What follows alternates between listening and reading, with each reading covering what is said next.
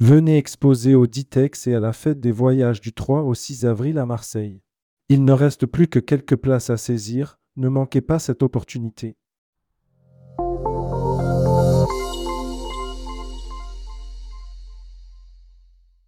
Femme du tourisme, découvrez le nouveau conseil d'administration.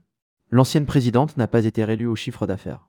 Ce lundi 26 février 2024, les adhérentes de l'association Femmes du tourisme étaient appelées aux urnes. Après la démission du précédent conseil d'administration en janvier dernier, le chiffre d'affaires a été renouvelé. Une nouvelle présidente devrait être désignée très prochainement.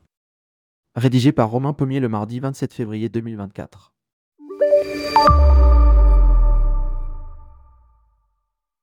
Plus d'un mois après la démission de l'intégralité du conseil d'administration des femmes du tourisme, que nous vous avions annoncé en exclusivité, l'association a un nouveau board. Les adhérentes de l'association étaient appelées aux urnes ce lundi 26 février 2024. Et surprise, Nathalie Bueno, la présidente sortante, ne fait pas partie de ce nouveau chiffre d'affaires.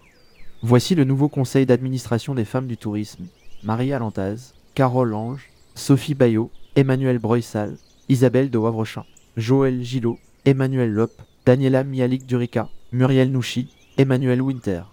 Le bureau et la nouvelle présidente seront désignés lors d'une prochaine réunion. Fans du tourisme, notre association doit-elle se limiter à un événement et quelques cocktails? Lors de l'Assemblée générale, les mots de Nathalie Bouénon ont été lourds de sens, après huit mois de tension au sein de l'association. Le 20 juin dernier, nous étions 12 femmes élues démocratiquement pour faire vivre une association que nous jugeons utile à nos métiers. Le 20 juin dernier, dès la première minute a cependant commencé un harcèlement sans fondement ni trêve et savamment orchestré par des égaux surdimensionnés. À maintes reprises, je me suis posé les questions suivantes. 1.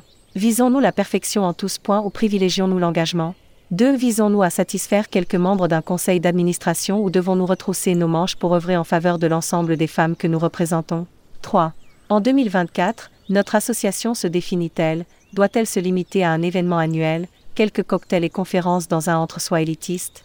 Cette démission collective et inédite est un acte de solidarité incroyable qui ne laisse pas gagnante celles qui ont œuvré pour ce résultat. Cette démission collective est, je le souhaite, un marqueur fort pour dire plus jamais ça. Merci à toutes celles qui travaillent pour l'intérêt collectif. Merci à toutes celles qui honorent notre féminité et notre travail dans cette industrie. A expliqué la présidente sortante.